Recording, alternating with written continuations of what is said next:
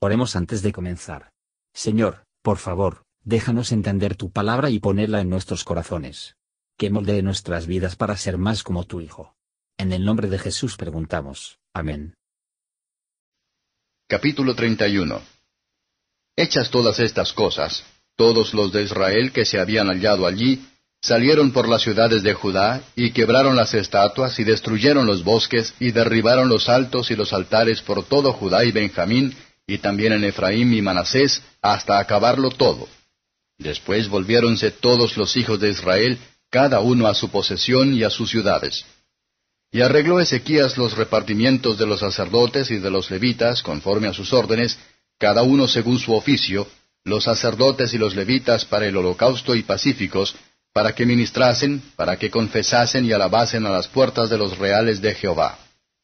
La contribución del rey de su hacienda era holocaustos a mañana y tarde, y holocaustos para los sábados, nuevas lunas y solemnidades, como está escrito en la ley de Jehová.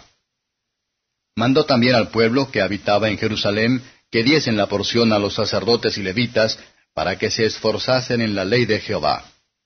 Y como este dicto fue divulgado, los hijos de Israel dieron muchas primicias de grano, vino, aceite, miel, y de todos los frutos de la tierra, Trajeron asimismo los diezmos de todas las cosas en abundancia. También los hijos de Israel y de Judá, que habitaban en las ciudades de Judá, dieron del mismo modo los diezmos de las vacas y de las ovejas, y trajeron los diezmos de lo santificado de las cosas que habían prometido a Jehová su Dios, y pusiéronlos por montones.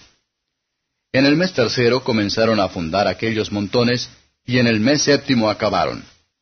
Y Ezequías y los príncipes vinieron a ver los montones, y bendijeron a Jehová y a su pueblo Israel.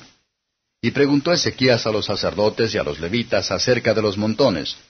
Y respondióle Azarías, sumo sacerdote de la casa de Sadoc, y dijo, Desde que comenzaron a traer la ofrenda a la casa de Jehová, hemos comido y saciádonos, y nos ha sobrado mucho, porque Jehová ha bendecido su pueblo, y ha quedado esta muchedumbre. Entonces mandó Ezequías que preparasen cámaras en la casa de Jehová, y preparáronlas. Y metieron las primicias y diezmos y las cosas consagradas fielmente, y dieron cargo de ello a Conanías levita, el principal, y Simi su hermano fue el segundo.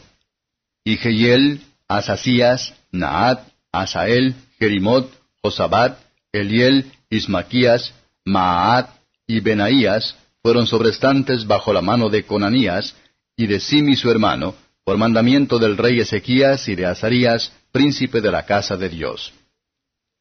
Y Coré, hijo de Imna, levita, portero al oriente, tenía cargo de las limosnas de Dios y de las ofrendas de Jehová que se daban, y de todo lo que se santificaba. Y a su mano estaba Edén, Benjamín, Jeshua, Semaías, Amarías y Secanías, en las ciudades de los sacerdotes, para dar con fidelidad a sus hermanos sus partes conforme a sus órdenes, así al mayor como al menor. A más de los varones anotados por sus linajes de tres años arriba, a todos los que entraban en la casa de Jehová, su porción diaria, por su ministerio, según sus oficios y clases. También a los que eran contados entre los sacerdotes por las familias de sus padres, y a los levitas de edad de veinte años arriba, conforme a sus oficios y órdenes asimismo a los de su generación, con todos sus niños y sus mujeres, y sus hijos e hijas, a toda la familia, porque con fidelidad se consagraban a las cosas santas. Del mismo modo, en orden a los hijos de Aarón, sacerdotes, que estaban en los ejidos de sus ciudades, por todas las ciudades, los varones nombrados tenían cargo de dar sus porciones a todos los varones de los sacerdotes y a todo el linaje de los levitas. De esta manera hizo Ezequías en todo Judá, y ejecutó lo bueno, recto y verdadero delante de Jehová su Dios. En todo cuanto comenzó en el servicio de la casa de Dios, y en la ley y mandamientos, buscó a su Dios, e hízolo de todo corazón, y fue prosperado. Comentario de Matthew Henry II Crónicas capítulo 31, versos 1 a 12. Ezequías hizo Israel como bienvenida a la Pascua, como cualquiera de sus propios temas. Vamos a rindamos al Señor. No digas que va a hacer lo que te plazca, pero resolver para hacer lo que le plazca. Percibimos en la mente carnal una rigidez, una obstinación, una unapnés para obligar a Dios. Lo tenemos de nuestros padres, esto debe ser superado. Los que, por la gracia, han vuelto a Dios ellos mismos, deben hacer todo lo posible para llevar a los demás hacia Él. Los números serán burladores, pero algunos se humilló y se han beneficiado, quizás donde menos se espera.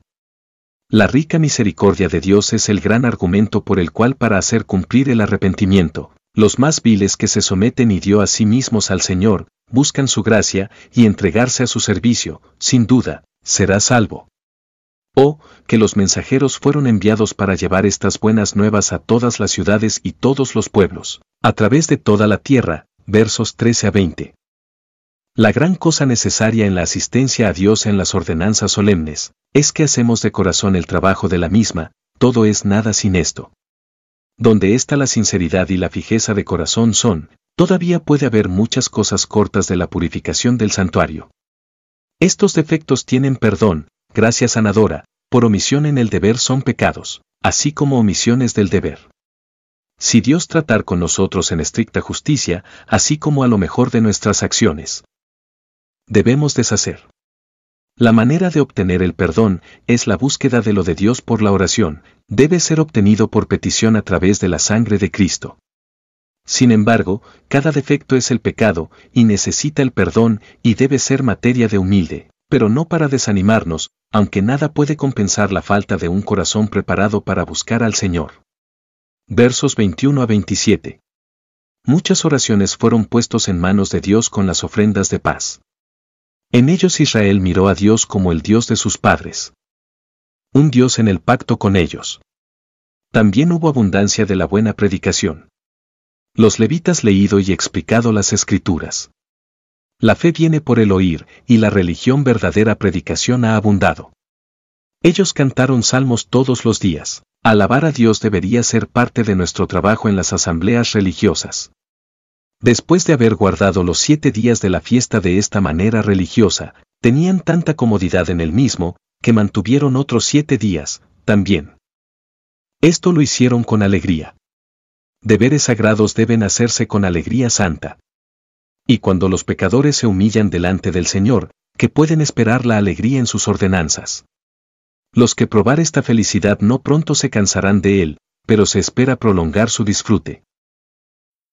Gracias por escuchar y si te gustó esto, suscríbete y considera darle me gusta a mi página de Facebook y únete a mi grupo Jesús Answers Prayer.